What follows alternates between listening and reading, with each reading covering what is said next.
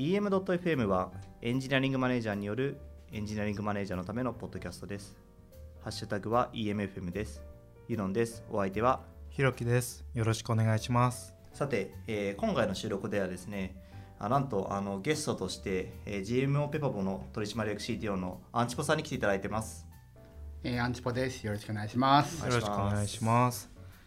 いやー、アンチポさんですね。そうですね。多分結構有名人なので、アンチポですって言われて一体何なのかっていう感じあると思うけど、自己紹介みたいなことをしていただいてもいいねですか。あのーアンチポこと栗林と言います。えっ、とですね、GMO ペパボという会社で、えー取締役 CTO という立場で、まあえーエンジニアリング組織全般の統括とか、あるいは会社の技術的な方向性の決定とか、まあ、推進といったようなことをやっております。というのと、あとはまあ最近ちょっとセキュリティ事業なんかもやり始めていて、そっちのまあ事業をえーこれから作っていくぞみたいな、まあ、新たなチャレンジっていうのをしてますんで、まあ、あのエンジニアリングマネージャーと、えーテクニカルなところとまた事業を始めていくっていう、まあ、3つぐらい立場あって、まあ、その辺絡めながらお話しできればなと思っております。よろしくお願いします。よろしくお願いします。ちょっと前にアンチポさんがあのツイートでなんか EMFM に出たいなみたいなことをポロッと言ったのを僕は見逃さなかったんですけど。そうですね。我々エゴサーチを 繰り返しながら、はい。やっぱあのねこの業界にいるからには夢ですから。いやいやいやいや。いうふうに出るのが。いやいや。ありがとうございます。それで言うとその僕の世代っていうとアンチポさんとかがあー活躍されてた、うん。あのブログでいろいろ活動されてたりとかインターネットとかパールのコミュニティとかが多かったですかね。で活躍されてる姿みたいなのとか名前が出てくるのってしょっちゅう見ていて、まあ、その人と、まあ、今こうやって話せてるっていう感覚なんであ現存するんだみたいな。そういう感じです。でそのブログとかでなんかめちゃくちゃ異常に本を読んでいるそして1年ごとぐらいになんかデスクを晒してそこが本で潰れそうな デスクが晒されているのを見ていやーめなんか明らかに僕より本読んでるなっていうそのこの界隈の人っていうのをそんなにこう見ないからいやすごいなと思いながらいつも見てるんですけど 1, え1年で大体どのくらい読んでるんですか？最近は毎年200冊ちょいぐらいで、まあ一応目最初から最後まで目を通すっていうのはそれぐらいですかね。で買ってるのはまあもちろんもっといっぱいあって、まあ、4500冊ぐらい買ってると思うんですけどその中でようやく半分読めるか読めないかみたいな感じで推移してまあこの10年ぐらいそんな感じですかねっていうところですね。10年そのペースでいっちゃうと、はい。その計算上200冊ずつ年積み上がっていくじゃないですか、はいはい。それってどうなってってるんですか？あの僕最近引っ越したんですけどあの引っ越しってあんま好きじゃないんであんましないんですけど、引っ越すたびにこうバーッと処分しているんでなるほど。あの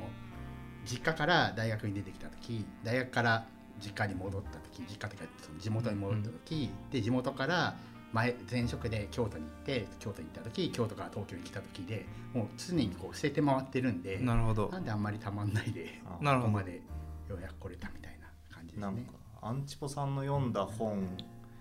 あの捨てるので引き取ってくださいって言われたらすごい引き取りたいぐらい。でも 結構量ありますからね。ピンキリなんで。いやでもあれですよね。確かあのしどっかあの南の島のっていうかなんかこうそそのえハワイみたいな印象で言っちゃったけどその結構南国のご出身じゃなかったでしたっけ？奄美大島っていうところの出身で、まあ、鹿児島県なんですけど、まあ、鹿児島と沖縄のまあ真ん中ぐらいのところで、まあ、大学は東京だったんですけどまあいろいろあってその頃僕1999年にあの卒業したんですけど、まあ、いわゆる超氷河期みたいなのど真ん中でブラブラした後にちょっと帰って市役所に勤めたりしてたんで、その頃にまあ役所勤めをしながら、まあ、あそういうことはか活動をしていたっていう感じですね。なるほど。なんか確かにその役所にいたんだけどはそれではハテナに入られたんでしそうですね。市役所に入2002年ぐらいに入って2008年にハテナに入ったっていうところで、ひろきさん2008年に確か、新卒入社。入られたんですよね、だからまああのキャリアとしてはまあ同じようなというか あこの業界的なキャリアとしてはなるほど。ちょうど同じみたいな感じでちょっと親近感があるところですね。なるほど。はい。そうなんですね。いやなるほどなハテナに入る時ってなんかどんな感じで入ったんですか？もうなんかもともと役所役所からだとなんか相当なこうキャリアのこう違いがあるなと思ったんですけどあの超田舎の役所から、まあ、京都なんで、まあ、それなりの都会の IT 企業って全然こう真逆みたいな感じだったんですけど結構その役所にいた時に割とその役所ってやっぱり5時過ぎぐらいは本当に終わるんでまだ明るい時に終わっちゃうんで、まあ、時間結構あるんですよね。でそれでなんかこうそれまでは全然やってなかったんですけどなんかネットを始めてあのプログラミングとかしだして結構面白くなっちゃってそれでさっきあの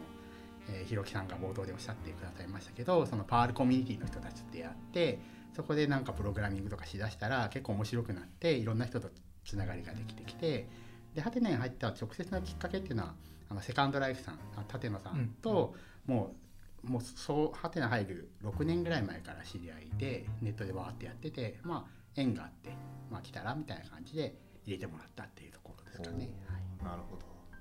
じゃあなんかそのパール僕はその時の活動ちょっと僕はあんまりご存じなかったんですけど、なんかそのパールコミュニティで活躍された時は裏では役所で働いてるっていう、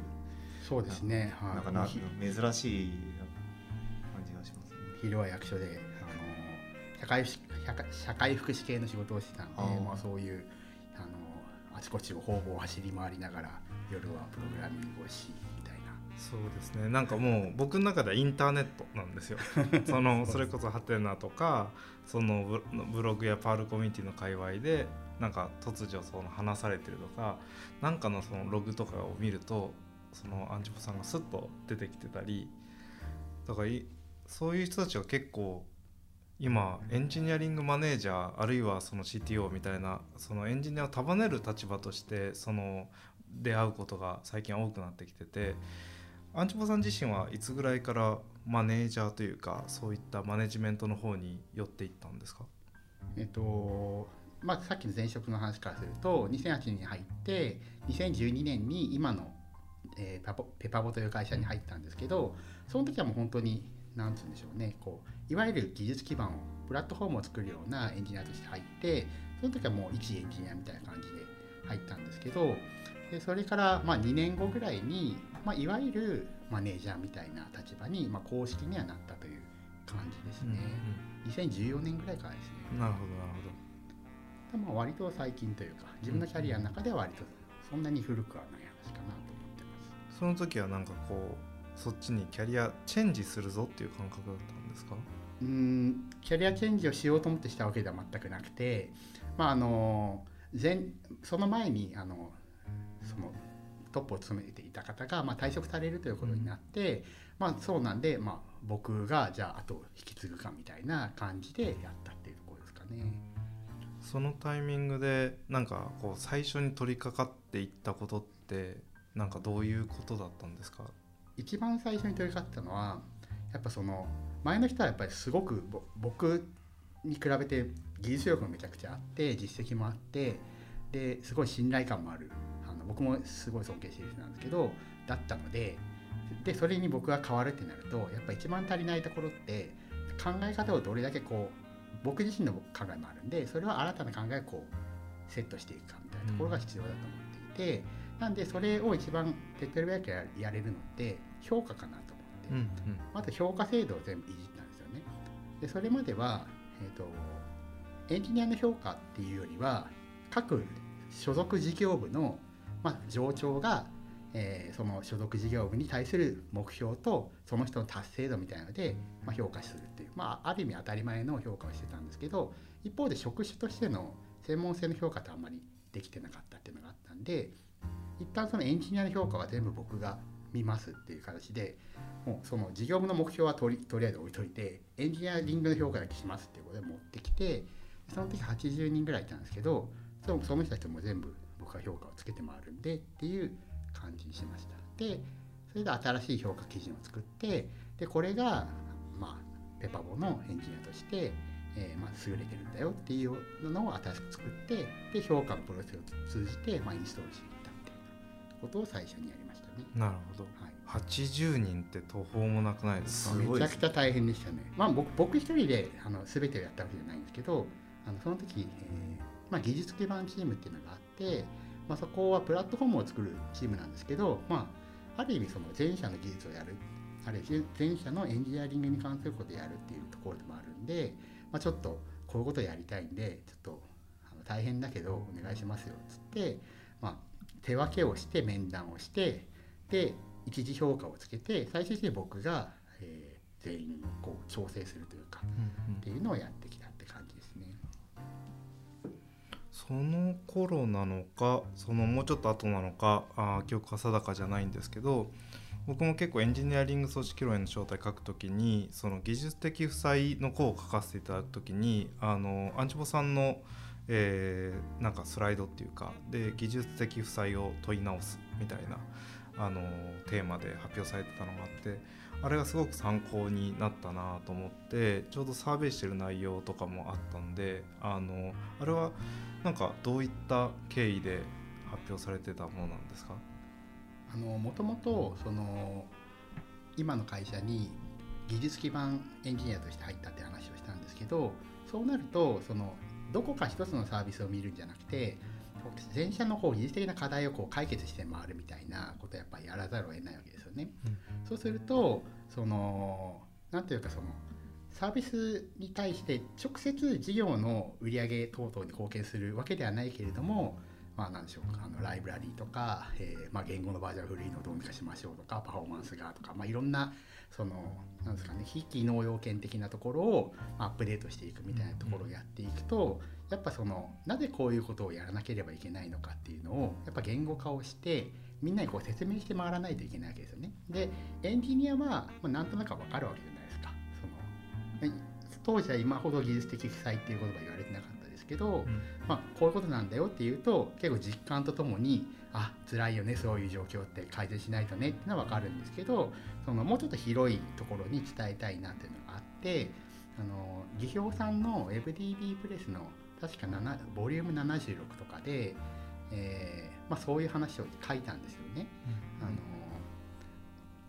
開発をしていく中でやっぱりその運用のコストってやっぱりすごく高いわけだからあのイニシャルのコストばっかり見ないでランニングコストまでこう見た結果コストっていうのはやっぱ計算しないとってまあすごく当たり前の話なんですけど、まあ、そういう話を書いたりして、まあ、そこからあのもうちょっと、えー、いわゆる技術的負債っていうところに関して、まあ、世の中にこう僕から見ると当時すごくある種こう雑というかあの攻撃的なまあ、こう技術的負債っていうのは攻撃的なイメージとかあるいは言われた方からすると、なんかうんこならげつけられたみたいなそういう言葉に聞こえちゃうんでやっぱそれは良くないよねってことでちゃんとこういうものですよねってことであの可能性をまあちゃんとこう見出してあげて停止化したっていうようなものだったなと思いますね。なるほど結構伝わあのていく過程。僕は結構この辺りのことをすごくその可視化するとかあそのどういうふうに定義していったらよいんだろうと。その負債っていうフレーズも結構その短絡的に負債と呼んでる節があるなとか、えー、そのそうであってもその言葉自体の存在価値みたいなことを追っていく時にどう伝えていくのがあの一番そのエンジニア自身も誤解せずに済むんだろう。っていうことは不信していてただそのそれをすればするほど比較的遠回りな話になるなとかややこしい話になるなっていうのはあの感じていてそのこの概念についてその非エンジニアの人に、えー、伝えていくあるいはそのエンジニアコミュニティ全体を通じてずれないようにしていくってめちゃくちゃしんどいなって僕自身はなんかこう思っているんですけどですねなんかあのそれってなのでその僕はこう、えーと、その見える見えないの非対称性こそが問題なので、えー、その負債という言葉自体から受ける印象をちゃんと解体していかないとエンジニア自身もその雰囲気で発言してしまうし、えー、なんだ経営者や意思決定者もその分からないままそうだねって言ってしまったりダメだって言ってしまわざるを得ない。みたいな状況を解消したいなと思ってるんですけどこの辺りでそのエンジニア自身も不勉強なことが多いなと思っていてそのどうされてますとかどうしなんかそういうはあのコミュニケーションされてたりするのかなっていうのを知りたくて。まあ、結論的に言うとその技術的負債って言葉自体は、まあ、僕はあんま使わなくなっちゃったんで、うんうんまあ、課題があるよねぐらいの、うん本当になもう一般的な、うん。あの言葉で話すようにするようになって、うんうんそれはまあ、えー経緯としては今ひろきさんおっしゃったようなところでなかなか難しいので、あのちゃんと知りたければ、うん。ひろきさんの方が今あるので、そうそれを読んでくださいとかあるいは僕が書いた資料があるので見てくださいっていうことにして、うん。まあコミュニケーションの中では、まうん。あ、あんまり圧力を生んでもしょうがないので、まあ、ある意味諦諦めて、うんえーうん。あんま使わないかなっていうのがあります。ただあの僕が当時やりたかったのはその負債ってその経営的に見れば別に必ずしも悪いものではなくて単に資金の調達の手法として、まあ、負債とかあるいはまあいろんなものがある中でそこでちゃんと事業をレバレッジしましょうみたいなところが、まあ、普通に感覚的にある中であの別に必ずしもその借金にこう苦しめられてどうのみたいなイメージをそもそも持っていなかったのでそうそういうことじゃないんだよっていうことで、うん。あのあえてその会計的なところを突っ込んで、まあ、うん。あのあの時は解説したんですけど、うんうん。まあそこは何ですかねあの使いやすいような言葉を何かしら新しく作って使う方がいいのかなというふうに今は思ってますね。なるほど。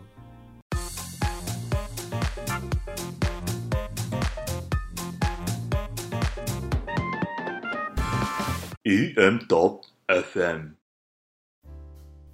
最近だと進化的アーキテクチャとかで適用関数とか適用度みたいなものを設けた方がその、えーなんだそのフィットするしないあるいは将来の備えに対して十分アーキテクチャがフィットしてるかしてないか予見できるんじゃないかみたいな。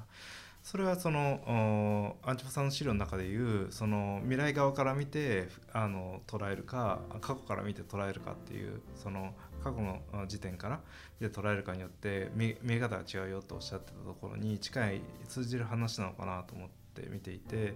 もしその今後その話すんであればより将来の適応度の高いアーキテクチャとは何かっていう議論にしていった方がまあ建設的だろうなとは思いますね。まさにその通りですね。まあそこのちゃんと技術的にそういうことが、まあ、可能になってきた。まあそれまでってやっぱりこういうふうにできればいいよねみたいな将来に適応性の高いアーキテクチャを作ろうみたいなことも当時は言えたし実際イメージもあったわけですけど、まあ、じゃあ具体的にどうするのっていうところはできなかったのが、まあ、最近はまあそういうのも具体的に実装としてあるいはもう実践として出てきているので、まあ、よりあの技術的負債みたいなこう大きいワードじゃなくてそれぞれの文脈に合った個別の言葉を使うのがまあ良いんじゃないかっていうことなんでしょうね。なん。か僕もあの、まあ、職場で割とその、えーとまあ、技術的負債って言葉をまあ使う時もあるしあの、まあ、使わない時もありますけどあの結構その、えー、とエンジニア内で、えー、と技術的負債って言葉を使うよりはどちらかというとそのあの、まあ、一緒にやってるその企画のメンバーであったりとか、まあそのえー、と経営陣とかに対して話す時にむしろ使うことが多いかなと思っていて、まあ、あの今そのど問題が起きてるってことを、まあ一言で表すのに割とその浸透してきてるので技術的負債って言葉をあえて使いますけど確かにあんまりエンジニアチームの中ではあの技術的負債っていう言葉をメインに言うよりはなんかこのままだとちょっとしんどいからちょっとあのリファクタリングしたいなとか、まあ、本当にそのあえてその技術的負債って言葉を使わなくてもいいなっていうのは確かありますね。まあ、スケールしないとか、うんそういう言い方をしますかね、こういうアーキテクアーキテクチャだと将来スケールしないよねとか、まあ、開発生産性落ちるよねとか、まあ、そういった言い方でちょっと変えているところはあるかもしれないですね。直接的な影響をちゃんと話すっていうことですよね。うんそうですね。それは結構その僕の理解だとエンジニアリングコミュニティやカルチャーとしてその会社がよりこう成熟してきた領域にいるからこそそこに対してのコミュニケーションが比較的薄くて済むというかあの逆に今まで受発完全な受発注に近い形でめっちゃ投資してきたものがその焼却を迎えるぐらいにあたってえーなんだろうな巨大な負債のように見えてしまって何か動きを止めている状況がを、まあ、クリアに説明しようとかそのレガシーシステムに対して再投資するべきだだって今動いてるのになぜっていうことを伝えるためには強い言葉が必要だった時代がきっとあってそれはおそらくウェブ系の会社や小さなウェブベンチャーやここから大きくなってメガベンチャーの中ではそんなに必要なくなってくる一方でそのより昔からある企業やが、えーその18兆の関係のもと作ってきたさまざまなパッケージをカスタマイズしたソフトウェアとか、えー、そういうものというのはどんどんとそのまた同じように強い言葉がなければ変化していかない状況にあるのかもなと思っていてそのこう最近やっぱり若い人がベンチャーで23人でやっててとか1人2人でやっててちょっと作ったシステムで、まあ、大した大きさもないものを技術的負債と呼ぶ傾向があっていやそんなのディスポーザブルじゃないすぐ捨てればいいじゃないっていうようなものがあるいはそのこのぐらいのリファクタリングは平均的にできた方がいいよとか、あのそれはいつだって起こることだからっていうようなことをその、えー、個人が気持ち悪くなっちゃったりとかよく分かんなくなってきちゃったっていうことの言い換えとして技術的負債っていう言葉がやっていてそれがなんかそのうん人同士の対立や何かを生むっていうきっかけになってしまってるっていうのは本当に愚かしいなと思っていてあのどんな言葉でもそうなんですけどその言葉の定義を知らずに雰囲気で喋るのって本当に良くないなと思っていてでその定義が曖昧な言葉っていうのはやっぱりこの業界多いんじゃないかなっていう印象もあってであればそのちゃんとこういうことですっていうふうに定義し直してしゃべるとか、えー、っていう習慣っていうのをこうなんだろうなあの見せていかないといけないとか作っていかなきゃいけないっていうのが、まあ、エンジニアリングマネージャーとしては重要なこう指導のしどころなのかなっていう気もちょっとしているっていう感じですかね。そうですねなんかあのこうやって普段言うけどこれってこういう意味だよねみたいなのって結構まあツイッターとかブログでもたびたびあのそういうこう定義をなんか見直すというかっていうのを記事はあるなと思っていて、まあ、そのためになんかちょっとこうあ自分の思ってた意味とちょっと違ってた場みたいなのは結構あるなみたいなのはありますよね。例えばあの心理的安全性とか結構そのうちの一つだと思うんですけど、うん、最近その感じで言うとなんか老害について話されてませんでしたっけ？なんかの記事で。老害？あ老害は最近話したわけじゃなくて まああのー、結構折に触れてその話をしていて、うんうん、えー、なんですかねあの別に人のことを攻撃するということではなく本当に自分老害なんじゃないかみたいなのをずっと思っていてこれもかなり前から思っていて、う。ん、結構そのまあ老害ってすごい嫌な言葉ですけど、うん、自分を振り返る時にやっぱ使う言葉だったりするんですよね。あのなんて言うんですよね、まあ、一言で言うと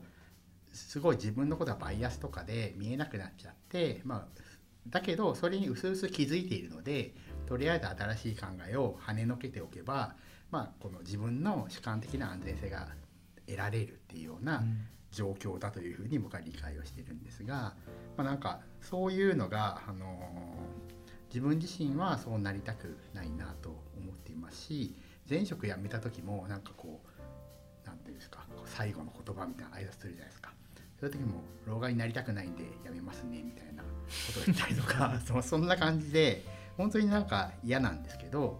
あの、まあ、それで、えーまあ、自分を戒める言葉として、まあ、そういうふうなことを言ったり書いたりもしてきたなというところですかね。いや結構そうですよ僕ひしひしとあの怯えてますよなんかあのやっぱりあのこう machine learning 世代とかその ML が結構当たり前になってる世代あるいはクラウドが当たり前になってる世代。ここくらいまではまあなんかこう自分の、えー、キャパシティの範囲の中でまだ見えてくるあるいはキャッチアップできるんじゃないかなとかその中で何かやってくれって言っても想像がつくなっていう領域はまだギリあるんですけどそのこれが量子コンピューティングですとかあのになってきた時に僕はそこでそのなんだろうコンピューター今まで培ってきたソフトウェアエンジニアリングコンピューターサイエンスの知識の何が使えて何が使えないかちゃんと取捨選択できるんだろうかっていうのはなんかこうなんかひひたひたとせ迫りくるというかそれはまあ量子コンピューターだけじゃなくてなんか気づいたらあこんなこと当たり前になってたんだなとかがあってそこに対して気づいたりするたびにその前もちょっと触れた TikTok の話とかあのやっぱりコミュニティサービス作りましょうって言った時にあんなにライトにその ML をその極めて自然に使っていく発想が自分のアーキテクチャ設計の中から出てくるかっていうのは本当に深く反省してそのなんかそこはあのでもなんかもう叶わないかもなみたいなその波動にやってくる波にっていうのはすごく感じていますね。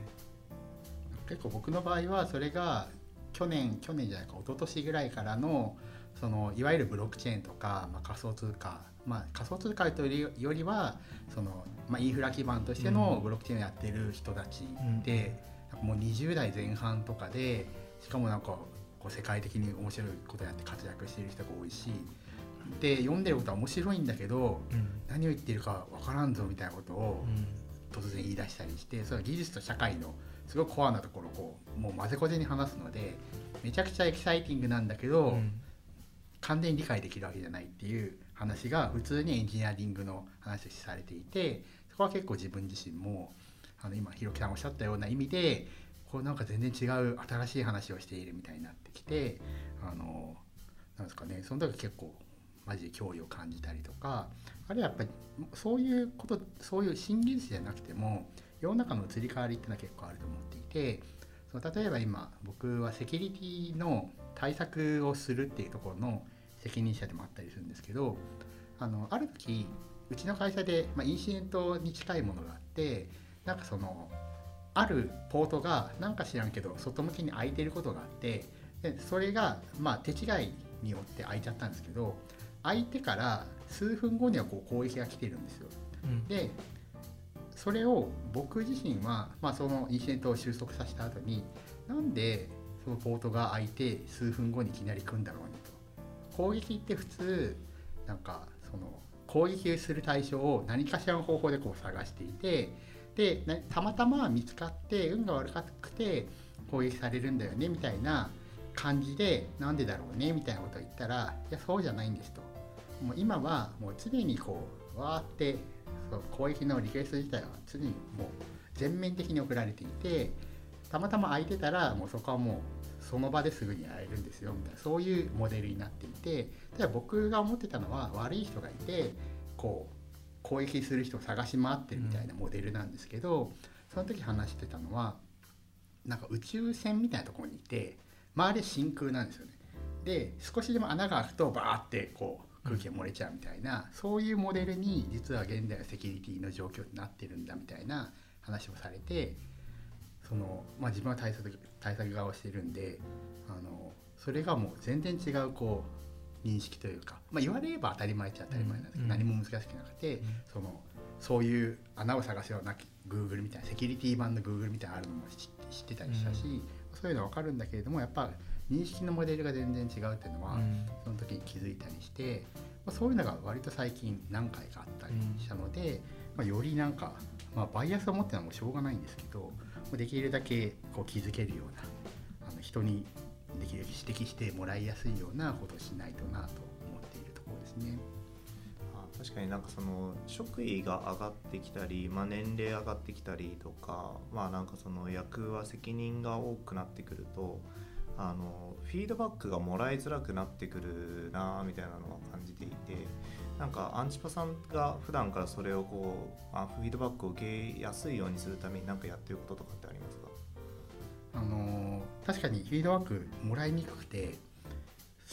僕が本当はもらうべきだと思ってるほどはもらえてないんですけどあの今年の頭ぐらいにあの DMM の松本さんとこのこれも出てらっしゃった松本さんとお話しする機会があってで彼がそのタイムズ CTO みたいな感じであの自分の考えを垂れ流す Slack チャンネルを作っていてそこでまあいろんなこと話してるんですよみたいな話をしてくれたのでそれを見て僕もすぐ速攻同じようなのを作ってでそこでわーってこう何でもかんでも書くようにしたんですよね。そしたらまあ粗雑にいろんなことを書くんで何言ってんだこいつみたいな話も出てくるわけじゃないですか。でそれに結構こうツッコミをもらうようになってなんかそう言ってるけど前提条件はなんかよくわからんので説明してくださいとかあるいはこういう考え方もあるんじゃないですかみたいな割とこう素朴にこういろんな疑問を言ってもらえるようになってやっぱこうアウトプットを社内向けにできてなかったあるいはその何ですかねこうある種の文脈というかその公的な文脈でアウトプットしてもなかなか言いにくいじゃないですか。だけど半分プライベートな感じでこう割と雑にわーって言ってるとあ別に突っ込み突っ込んでもいいんだよなみたいな文脈ができてきて、まあ、ある程度言えるようになってきたのかなというのもあってなんかそういうのをもうちょっと作りたいなというふうに思っておりますね。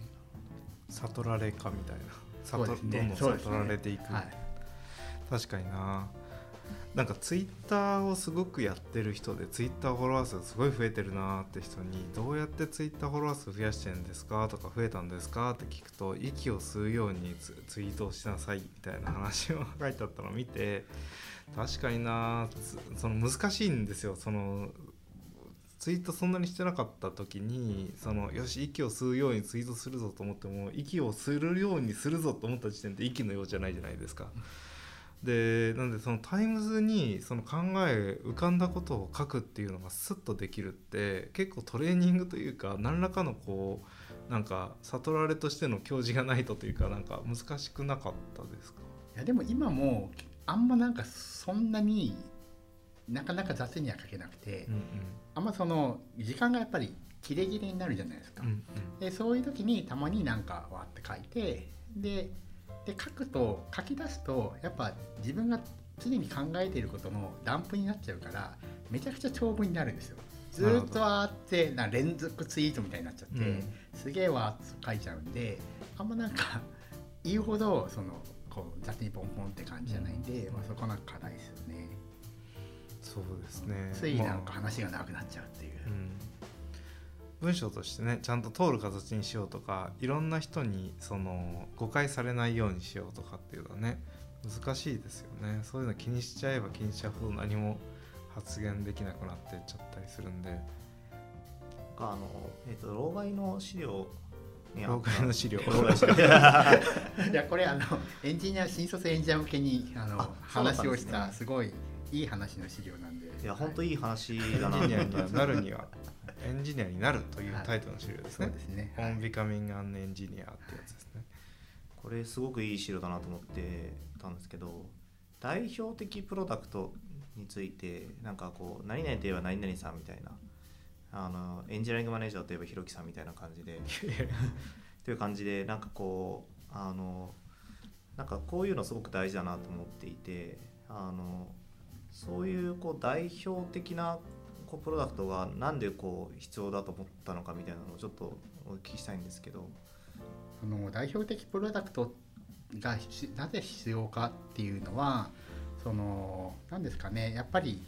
いわゆる名刺代わりみたいな。まあそれこそひろきさんの本みたいな、まあ、あの本がひろきさんのある種の代表的プロダクトの一つだとは思うんですけどなんかまあそういうのが必要っていうのはまあ割と自明というか、まあ、あった方がいいよねみたいなのをあの代表的プロダクトっていうネーミングが僕は気に入っていてどちらかというとそのネーミングというかコンセプトみたいなのをお伝えすると僕の言いたいことが分かりやすいかなと思って、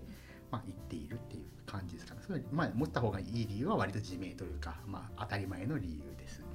でとはいえこの資料にも書いてますけど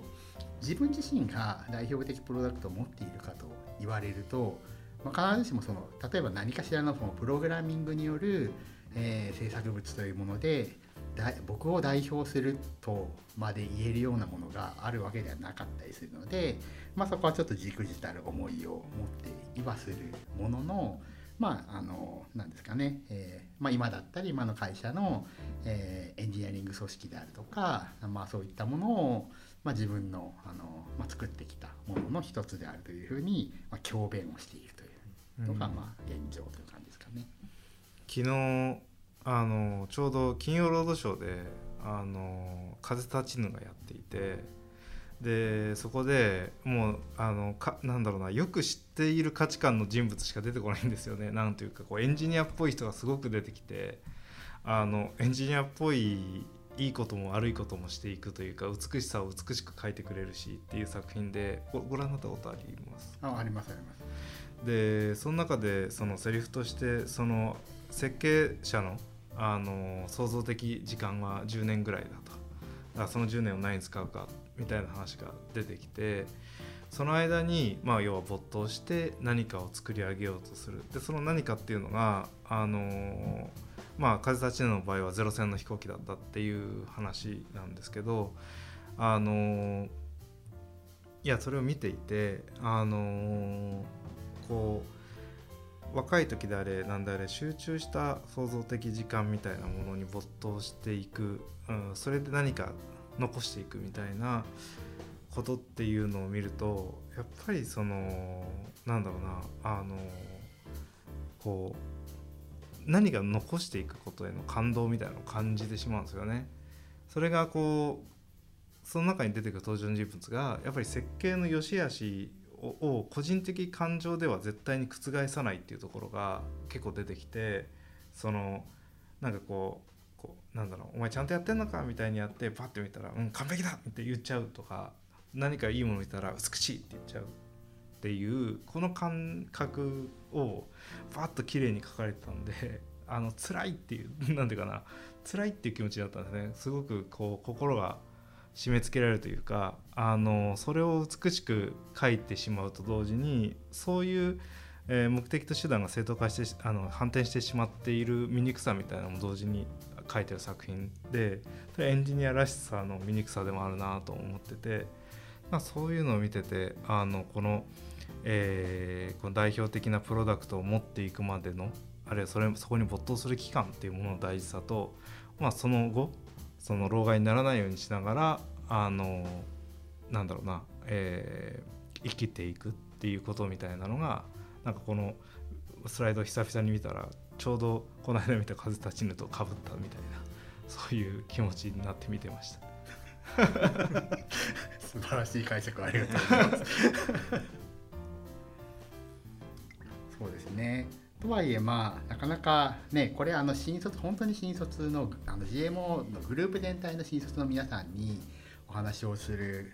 内容の時にあの書いた話でとはいえもう十何年も違うんで、まあ、何言ってもしょうしょうがないよなみたいな。っていうのもありもうちょっとね、あのもうこれこの内容でも僕やりませんみたいなうん。感じも断っちゃったんですけど、うん。まあでも今年もしかしてやるかもしれないんでちょっと別のうん話をしようかなと思ってますけどね。はい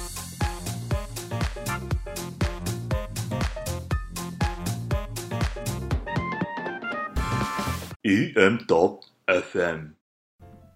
そういえばあのちょっと話題変えますけどあの昔エンジニアリングマネージャー勉強会ってところで登壇された中にあのいいじゃんいい感じにバーンとっていうのがあるって話で確かこれの回かその次の回かなんかに参加したことがあっていやこのあのその何でしょうねこの3つの単語なんか面白いなって思ったんですけど僕が聞いたのはなんかそのあの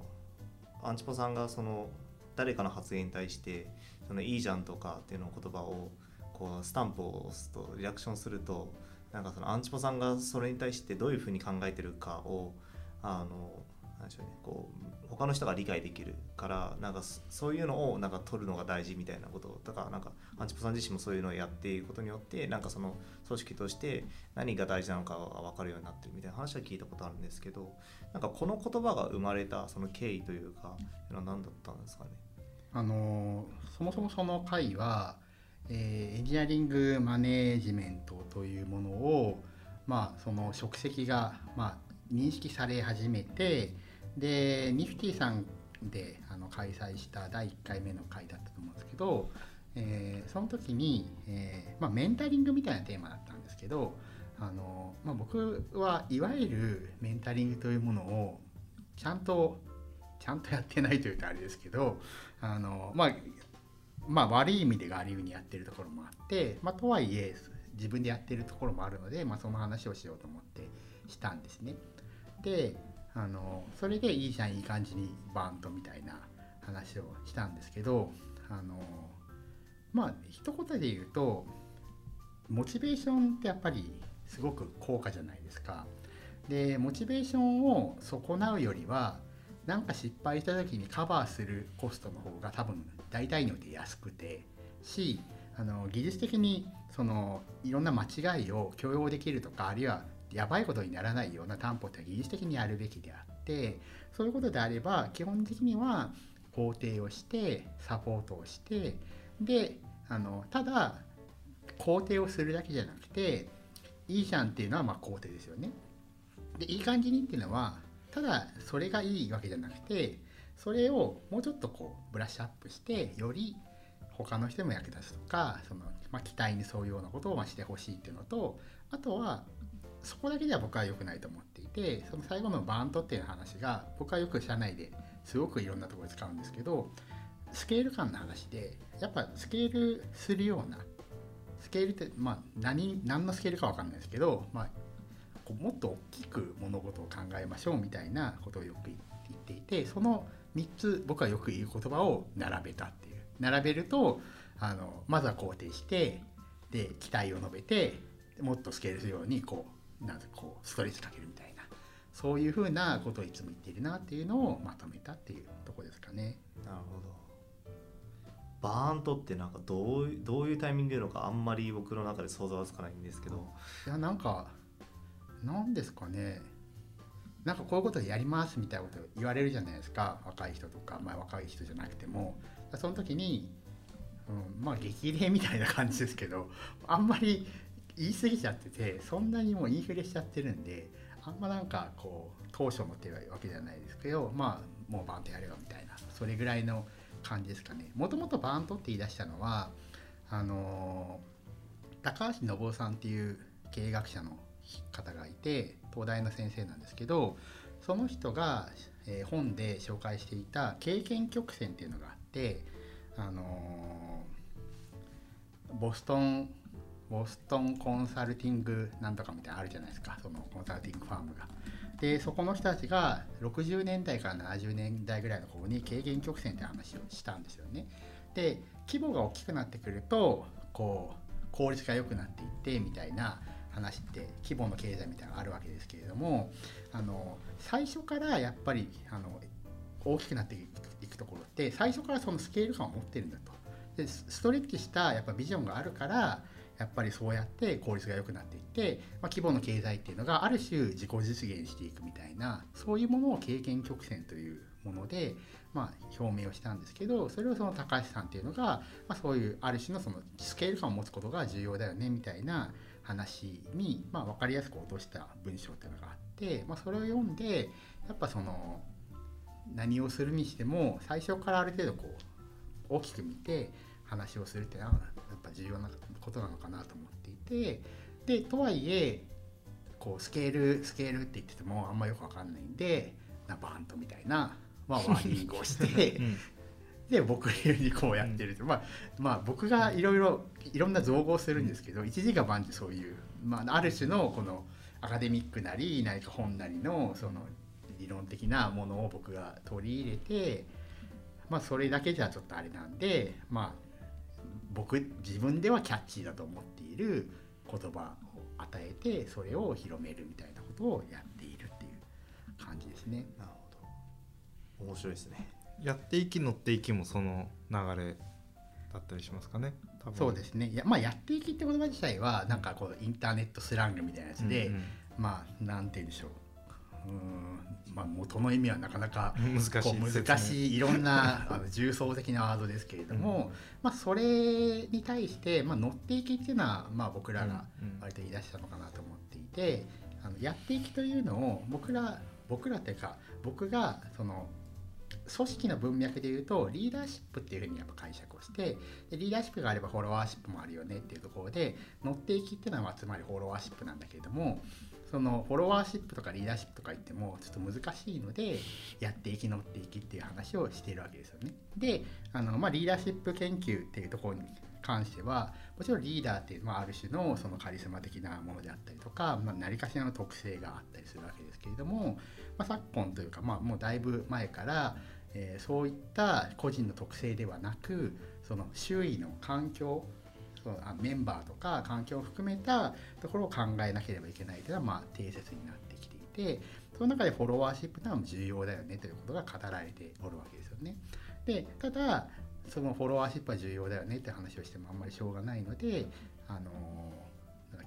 スタジアムで応援している人がなんか変なバカみたいな人が一人でわーって裸踊りをしていると一人目がやってきて一緒にこう踊ってみんな来いよ来いよっていう動画があるわけですよね。でそうするとみんなが集まってきてわーって盛り上がると。でその、え動画は、えー、TED かなんかで紹介されてたんですけどその中でも、まあ、最初にこうでこう裸踊りをする人、まあ、それをこの文脈で言うとやっていきのある人なんですけどやってきのある人が1人でやってもあんまり意味がなくてそこに2人目のフォフォロワーが来て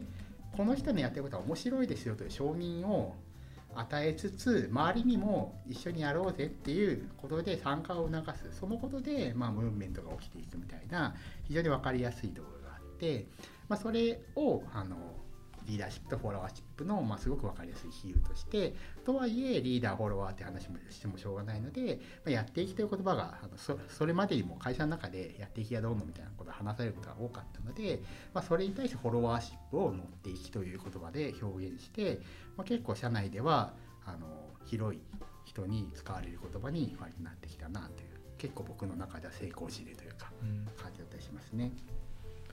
乗っていきの弱さっていうのをその相対的にその日本社会の総量として少ないんじゃないかなっていうのは少し感じるところがあってその要は結構批判的文脈で見ようと思ったら初期のプロダクトってそんなに連度が高くないもの多いじゃないですか。ただそこにはビジョンしかないみたいなことってあると思っててその例えば MongoDB の最初のバージョンとかソース見たら結構ひどくてこれ使い物になんないなって結構思ったんですよ。でだからといってこのコンセプト自体が死ぬかっていうとそうではなくてそのそこに乗っていきの人が大量に現れて1年後見たら結構良くなってるし2年後見たらめっちゃ良くなってたりするんですよね。でこのムーブメントっていうのにそのビジョンがあってそこにバッと人が集まってそれを自己実現していく様っていうのがあのをもうちょっとこう創発的に動くあの引き起こすっていう仕掛けはコミュニティであれ会社であれ必要なんだろうな。で一方でそのそれって創発的なな何かじゃないですか。その結構意図を持ってそのその方向に、えーリーダーを導いていったりそのプロダクトを作っていくってフェーズがまあ多分これを聞いてるそのエンジニアリングマネージャーの人で困ってるって人もいると思っていてこの創発的な、まあ、マネジメントの部分と、まあ、多分もうちょっとぐっとこうリードしなきゃいけないところの使い分けってアンチポさんの中でどんな風に考えてたりしますか？あのおっしゃる通りでその創発をまあ促していくような組織っていうのを、まあ、作っていくっていうのはリーダーシップを持つ、まあ、エンジニアリングマネージャーとか、まあ、そういった人の役割の大きなところではあるとは思うんですけど、まあ、それができたら、まあ、やればいいんですが、なかなか難しいじゃないですか。で何でもそうなんですけどあの自分自身はすごく意識が低い人間なのであんまなんかそんなに頑張んなくてもいろんなことができるようにしたいなと思ってるんですね。であの今の文脈につなげていくと例えば、えーじゃあスラックとかでこういうことやりたいですとかこれ面白そうなんで一緒にやりましょうっていう人がいたとしてなんかいきなり出てきてわーって言い出してもこの人がどれだけそれそれに熱量を持ってるのかあるいはどれだけそれをやれる能力があるのかとか、そういうのは分からないとやっぱ乗っていきが高くても乗っていけないじゃないですか。なんでもう何でもいいから自分の興味とかあるいはなんかこういうことをやってるんですとかそういうものをこう出しましょうねみたいなそういうコミュニケーションのまあ何て言うんですかね、まあ、心得みたいな話ですけど、まあ、そういう話をしていてかつまあ自分もそういうことしますし、まあ、そういう人が結構増えていくっていう中で逆になんかとはいえじゃあこういうのに興味がありますっていうのを言うのも割とハードルに感じる人にとってはあの例えば Kubernetes がみたいな話をした時に「え Kubernetes って何ですか?」みたいな別にそういう質問でも何でもいいから質問をするっていう結構リアクティブになんかとりあえずこう関わってみるってもうちょっと気軽なのかなと思っていてまそういうコミュニケーションを増やそうというふうに、えーまあ、エンパワーしているっていうところがあります。でそれはあのリーダーを含めてみんなの話なんですけどそれに加えてそれをもうちょっとそのマネジメント的な視点で言った時にそのよく僕は後世の歴史家目線みたいな話をするんですけど未来をこう見通してこっちじゃんみたいなところにみんなを持っていくまあすごそれってすごいやっていきの超強いバージョンだと思うんですけど、まあ、それって、まあ、できれば理想だけれども難しいじゃないですか。未来のって分かんないし。なんで僕は思っているのはそれができればもちろんいいしそれはやるべきなんだけれどもあのやるべきなのはそれだけではなくその今まで僕らが自分たちがどういう道を歩歩んできたのかっていうところを一回振り返ってみると、まあ、その場その場では、まあ、苦し紛れな選択をこう続けてきただけのジグザグなこの奇跡に見えたとしても何かしらの意味を見出すってことは可能だったりすると思うんですよね。で結構そういうことってよくあってあのま僕たちのあの会社の例で言うと例えば2012年にあのスケールっていうコンテナのパースみたいなのを出したんですよ。でいろいろあってちょっと事業的にうまくいかなくてそれはもうなくなっちゃったんですけど、まあ、当時としては結構画期的な試みだったのかなと思っていてそれが、まあ、その時はうまくいかなかったけどそこの面倒を見ることになったうずらさんっていうエンジニアの人がで、まあ、たまたまあの縁があってスケールの面倒を見るようになったんですけどそしたらコンテナ面白いなってなってきて自分でコンテナ実装を作ってでそれが今ロリポップマネージドクラウドっていう、まあ、コンテナのそのサービスになったりとか、でそこから僕らもその会社全体のインフラ基盤をまあ、コンテナにしていったり Kubernetes に載せていったりとかあれ自分たちで独実装したそういうオーケストレーションの層を作ったりとか、まあ、そうなってきていて、まあ、それってそれぞれで見るとそのポイントポイント見ると、まあ、ただなんか偶然のつながりみたいな感じなんですけど今から見ると、まあ、たかも技術的な流れに必然的に選択していい方を取ってきたように、まあ、見えなくもないわけですよね。なんでそそういうふうに後付け、まあ、ある意味後付けなんですけどそう見てみるとこのそのビジョンってやっぱり長さが重要だと思うんである程度過去にこう何年分か長いのがあるんでそれをガッと未来に持っていけば結構それはビジョンになると思っていてある種のそのリアクティブな、えーまあ、対応なんですけど「クマネテスって何ですか?」って聞くようなそういうのと同じような、えー現象なんですがそれはそれでリーダーの作法としてまあ、あの役に立つことなのかなというふうに思っていて割と僕自身もよくやったりすることですね。うんうんその全方位に掘っていけるような状況を作るって言った時に多分それって新しめの領域に行ってその全方位を掘っていってたあるいは張ってたってことがあのまたこうアメーバが動いていくみたいにそのそっちの領域に動いてて後から見たらまあ必然だったよねって見えるっていう話だと解釈したんですけどその時に多分そのこの場所から動かない人っていう人とは動かしていかなきゃいけないじゃないですかと。で一方でその新しい場所とその深い場所もあったりしてこの場で動かないっていうのも解釈のしどころっていうか難しさがあるなと思っててそのどうやってその流動性みたいなこととそのを担保していきたいって話なんだろうと僕は理解したんですけど何こう工夫されてるポイントというかあの動かない人が結構いそうな時にどうしてんのかなっていうのを今聞いて思いました。うん、そうですね、まあ、そういう人も、まあ、中にはもちろんいたりはするんでしょうけれどもそこもやっぱり意味付けの問題で、その仮に動かなかったとしてもその人がじゃあ何でしょう、えーじゃあなんですかね、えーある種の提携業務をずっとやっていたとしてであの、まあ、何年か前と今と同じことを仮にやっていたとしてもその僕らのその、まあ、事業であるとかサービスの中で別の意味付けを与えるっていうのは可能だと思っていて、うんまあ、そこもその意味付けっていうのをどっから持ってその意味付けのその根拠みたいなのをどういうふうに調達するかという話だと思っていて、まあ、そこは今言ったような、まあ、ある種過去からの流れであなたの仕事も過去はこういう意味だったけどうん今はこういう会社に対してこういう意義があるんですと。なのでじゃあこう変わってきてるじゃないですか現に。あなたは自分は変わってないと言うけれども現に変わってますよね。と。じゃあ将来はこういうふうに変わりましょうかみたいなうん。コミュニケーションを自分ではすることが多いですうんよね。うん。今の各からの話ですけど、うん。まあ、なので未来に対して別の未来に対する僕の何かしらのビジョンがあるんだとすればそこに合わできるだけ合わせて、うん。まあ、実際でも変わりましたよねといううん認識を持ってもらうっていうところですかうんね。うん。まあ難しいですけどねとはいえ。うん。なるほどなるほど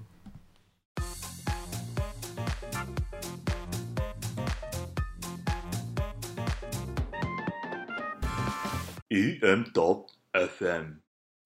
そろそろ時間的なところがやってきた感じですけど、まあ、あの今回、えー初めてあのポッドキャストに出られたということですけどもアンチポさんいかがでしたか？そうですね。いやもう全然話し足りない感じですね。いくらでも話せる感じがしますけど。そうですよね。なんか全然なんかこう話したいと思った内容が、ね、全然触れられず そうですね。それだけこう歴史をいろいろアンチポさんいろいろこうアウトプットがそれこそ多いのでいろんなこう資料であったりとかブログとかが記事があってすごいあの参考になることが多いので。そうなんですよね。いやもうそのなんだろうこう僕はこう社会人になってからアンチョさんがアウトプットしてない時期を知らないぐらいなんかこう何らかの形で目にするのでその、えー何がアンチョさんが言ったことだったかっていうことがもう記憶から曖昧なんだけどあの辺りの人たちの中でハテナでこう話題になってたりとかっていう時に絡んでたりとか何だったりとかっていうことがやっぱりまあ僕の中ではね当時のパールコミュニティっていうのはなんかそういう存在だったので、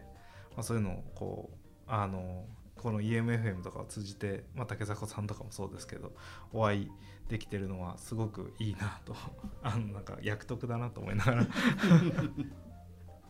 そうですね。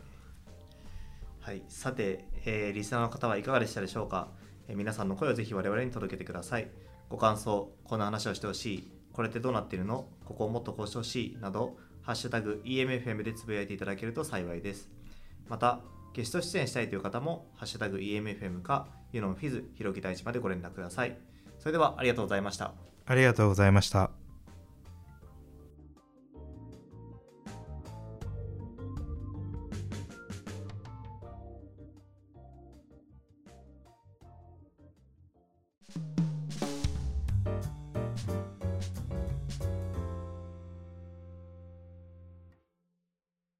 EM.FM はパーソナルスポンサーとして公式応援団を募集しています団員の方には全文書き起こし限定トークをはじめさまざまな特典を提供してまいります。エンジニアリングマネージャーの面白さをもっと伝える。こんな私たちのビジョンに共感してくださる団員を求めています。